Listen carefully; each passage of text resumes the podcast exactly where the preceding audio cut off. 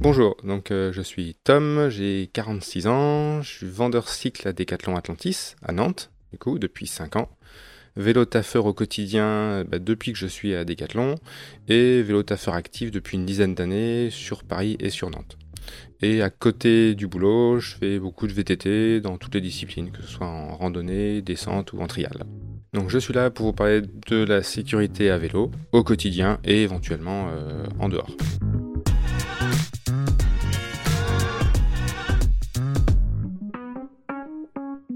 Bonjour et bienvenue sur Conseil de sportifs et de sportives. Alors ce podcast, eh je l'espère, vous sera utile. Il a pour vocation à vous accompagner dans la pratique. Il vous aide à reprendre le sport et répond à des questions que vous vous posez sur la santé, le bien-être et la nutrition. Je suis Sandrine, je travaille chez Decathlon et chaque semaine, eh j'ai la chance de recevoir des experts, des expertes et surtout des passionnés de sport. Au micro, eh bien, ils nous partagent leur expertise, leurs connaissances et nous donnent surtout des conseils à mettre en application rapidement. Aujourd'hui, avec Thomas, eh bien, nous allons parler de la sécurité à vélo. Le printemps est arrivé et le printemps est une période très propice au retour du vélo. Bonjour Thomas. Bonjour. Alors, ma première question, est-ce que le casque est vraiment obligatoire? Alors, en France, d'un point de vue légal, le casque est obligatoire pour les enfants de moins de 12 ans. Oui. Et il reste recommandé euh, pour les trajets au quotidien. Parce qu'en cas de, chute, si la tête vient à toucher le sol, effectivement, le casque vous protégera dans ce cas-là. Ok. Euh, je disais justement, le printemps est arrivé, donc on sort nos vélos des garages, des jardins, etc. Euh, pour partir en toute sécurité, il y a peut-être des points importants à vérifier euh, sur notre vélo, ça serait quel point? Alors le mieux serait de faire une bonne révision de printemps. Donc on va vérifier tous les points qu'on appelle les points sécuritaires. Donc l'état des pneus. Et on va regonfler ces pneus, vérifier qu'ils ne sont pas craquelés, qu'il n'y a pas de fissures qui apparaissent entre les, entre les sculptures. Parce qu'un pneu qui fissure risque d'éclater, tout simplement. Il va être aussi plus fragile.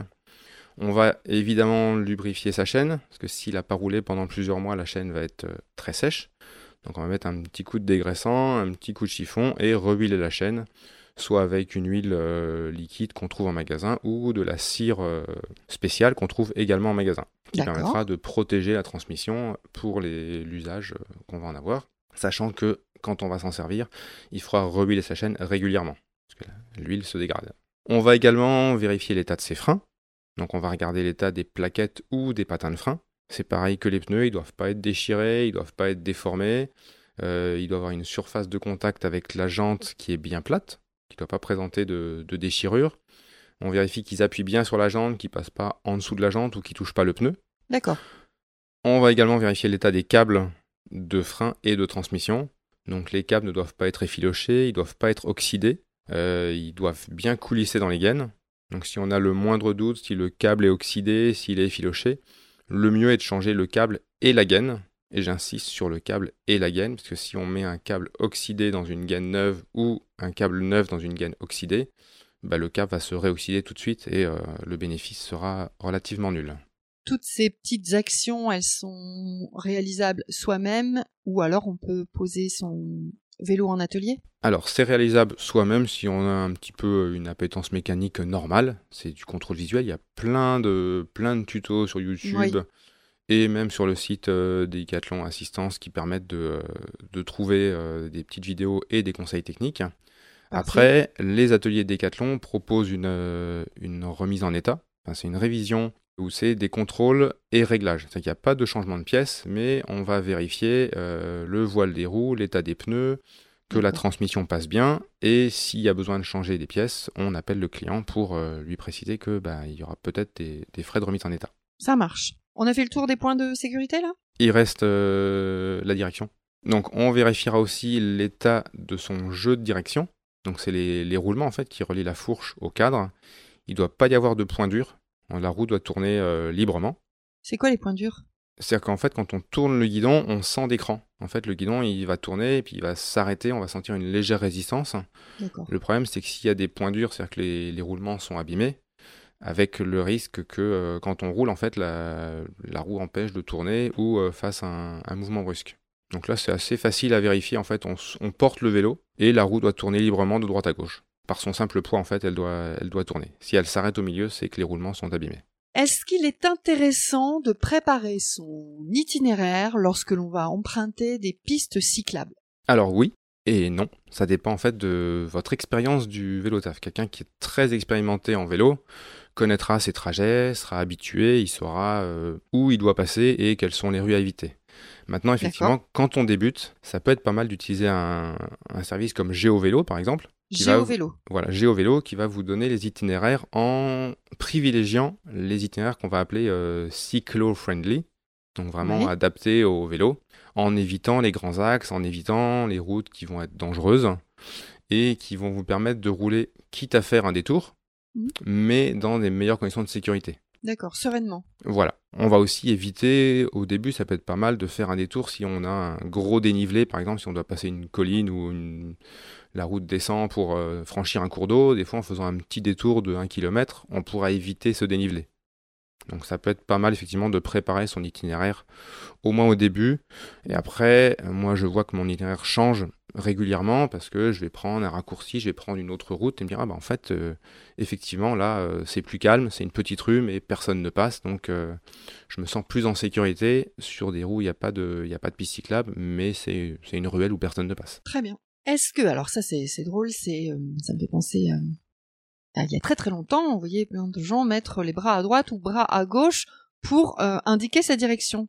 Ça existe encore C'est obligatoire? Alors, ça existe encore. C'est un réflexe que je pense qu'il faut avoir pour indiquer aux automobilistes et aux gens derrière qu'on va tourner et donc potentiellement ralentir. J'avoue, j'ai un flou artistique sur ce point, euh, on va dire, du côté légal. j'ai lu des, des posts qui disaient que c'était plus obligatoire, d'autres qui disaient que c'était obligatoire. Dans le doute, je conseille de tendre la main. Si on est à l'aise, évidemment, si on roule et qu'il y a la tempête avec un vent de 50 km/h en latéral, ça vaut peut-être mieux de pas lâcher la main mais je m'arrange toujours au moins quelques mètres euh, ou dizaines de mètres avant un croisement pour euh, tendre la main ou indiquer qu'on va tourner pour prévenir les personnes derrière.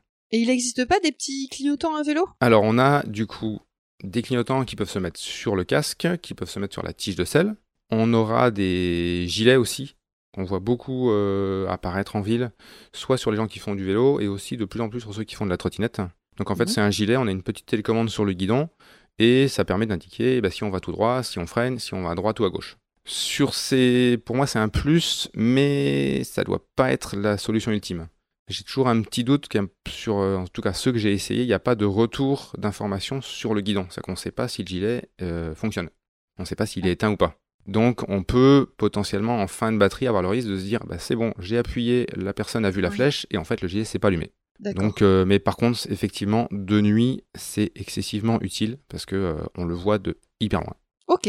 Une autre chose, euh, est-ce que lorsque je circule à vélo, est-ce que j'ai le droit d'avoir un casque avec de la musique dans les oreilles ou des podcasts? Alors, il est malheureusement interdit de rouler avec un appareil qui émet du son dans les oreilles.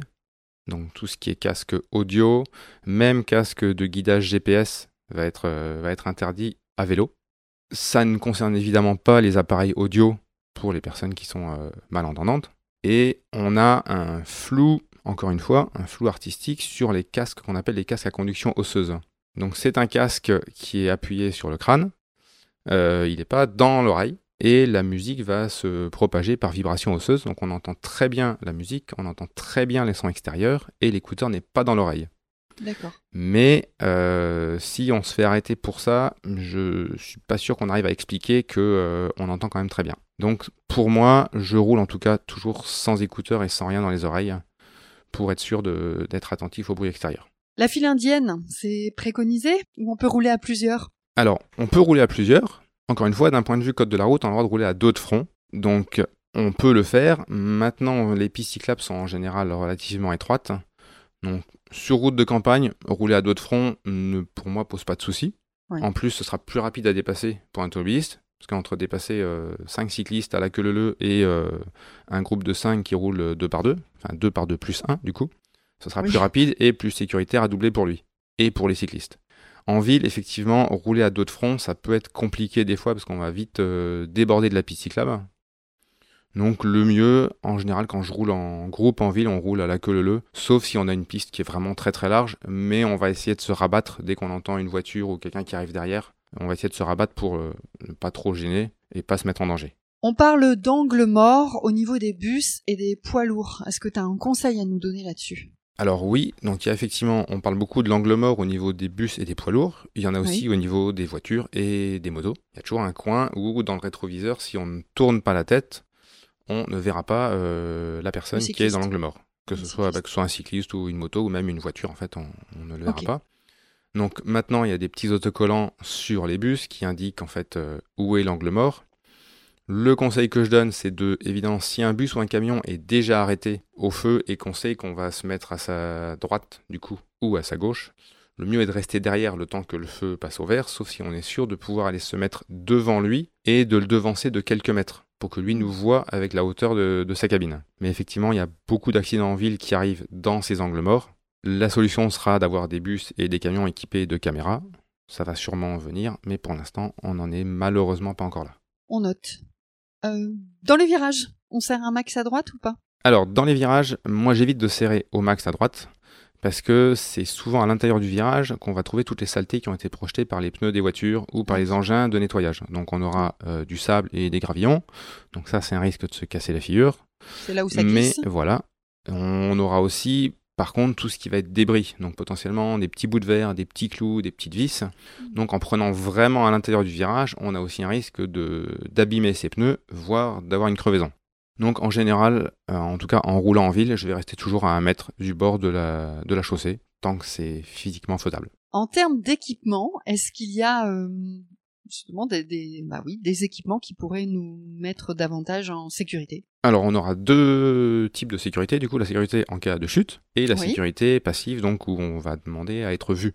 Oui. Moi je vais toujours rouler avec des gants, même en été, même si c'est des mitaines ou des gants courts, pour la simple raison que quand on tombe, si on doit tomber, on mettra les mains en premier. Et euh, d'expérience, enlever les gravillons avec une pince à épiler, c'est marrant une fois, mais pas deux. Donc voilà, après, on va éviter de rouler avec des tongs. C'est, ça paraît euh, bête, beaucoup de gens roulent euh, au bord de la plage. Il y a encore beaucoup de gens qui roulent avec des tongs? Bah, On en voit beaucoup l'été, euh, plus dans les stations balnéaires. Oui, Mais le problème, c'est que si on doit s'arrêter en catastrophe, si on doit poser le pied par terre, bah, si c'est les orteils qui touchent, potentiellement, ça peut faire mal. Après, le reste, bah, ça, ça va être au goût de chacun. Il y en a qui préfèrent rouler en pantalon, d'autres qui préfèrent rouler en short. Mais voilà, le plus important pour se protéger en cas de choc ou de chute, pour moi, ça va être vraiment des chaussures, euh, des chaussures fermées et puis des gants. D'accord, donc casque, chaussures fermées, gants. Ouais. Ça marche. Et après, on aura la sécurité euh, passive, donc tout ce qui va concerner la visibilité. Donc, d'un point de vue légal, votre vélo doit être équipé d'un feu avant fixe blanc ou jaune, d'un feu arrière fixe rouge, de catadioptres orange dans les roues, un par roue, et de catadioptres sur les pédales. Ça, c'est le côté code de la route. Très bien. Ensuite, on aura tout ce qui est euh, équipement de luminosité euh, externe. Donc on aura des vestes qui sont euh, réfléchissantes. c'est ce que j'utilise en hiver pour être sûr d'être vu de, très loin. Après, on pourra ajouter des lumières clignotantes, comme les, bah, les citer un exemple, la Vioclip Decathlon, parce qu'on peut la mettre partout. Donc on pourra mettre sur le casque, on pourra mettre sur les sacoches, qu'on pourra mettre sur une veste de pluie, qu'on pourra mettre clipsé sur une poche, même sur les embouts de guidon de certains vélos, pour ajouter des points lumineux. Après, on peut aussi coller des. Il existe des scotch réfléchissants. Donc il y en a qui collent ça ah sur le casque, sur le cadre. Comme si c'était du gros gaffeur, mais. En fait, c'est euh, comme du voilà, c'est comme du gros gaffeur ou des petits patchs, ça dépend ce qu'on va acheter, mais euh, réfléchissant à la lumière. Un peu comme ce qu'ont les motards sur les casques de moto. Ok. Et du coup, ça, on va pouvoir. Moi, j'en ai collé sur la batterie du vélo et j'en ai collé sur mon casque à l'arrière du casque. Donc, c'est-à-dire que même si par hasard euh, ben, un phare tombe en panne, ce qui peut arriver quand on tombe en panne de batterie, on aura toujours ce, truc réfléchissant qui permet d'être vu de très loin. Et après, on a, là c'est plus du, gadget, mais ça attire l'œil, ce qu'on appelle les monkey lights. C'est des lumières qu'on met dans les rayons de vélo. Ah vous avez sûrement vu des gens qui passent, en fait, ça, fait ça fait des dessins. Oui. On passe et puis on a, euh, on a une tête de mort, on a une rose, on a des éclairs qui dessinent. Ça n'apporte rien en termes d'éclairage. Par contre, ça fait en visibilité latérale, ça attire l'œil. L'automobiliste qui voit un vélo et qui voit un cœur qui tourne dans la roue, Mm. Ça va plus lui attirer l'œil qu'un vélo qui passe qui a juste une petite lumière euh, sur le guidon. Donc en termes de visibilité, c'est du bonus, c'est sympa, mais pour le coup, on est quand même très très bien vu en latéral. D'accord. Dernier point que j'avais oublié, sur certains pneus de vélo, on a une bande réfléchissante qui fait le tour du pneu. qui va permettre d'être vu justement latéralement également. ça fait une grosse bande blanche en fait qui fait le tour de la roue.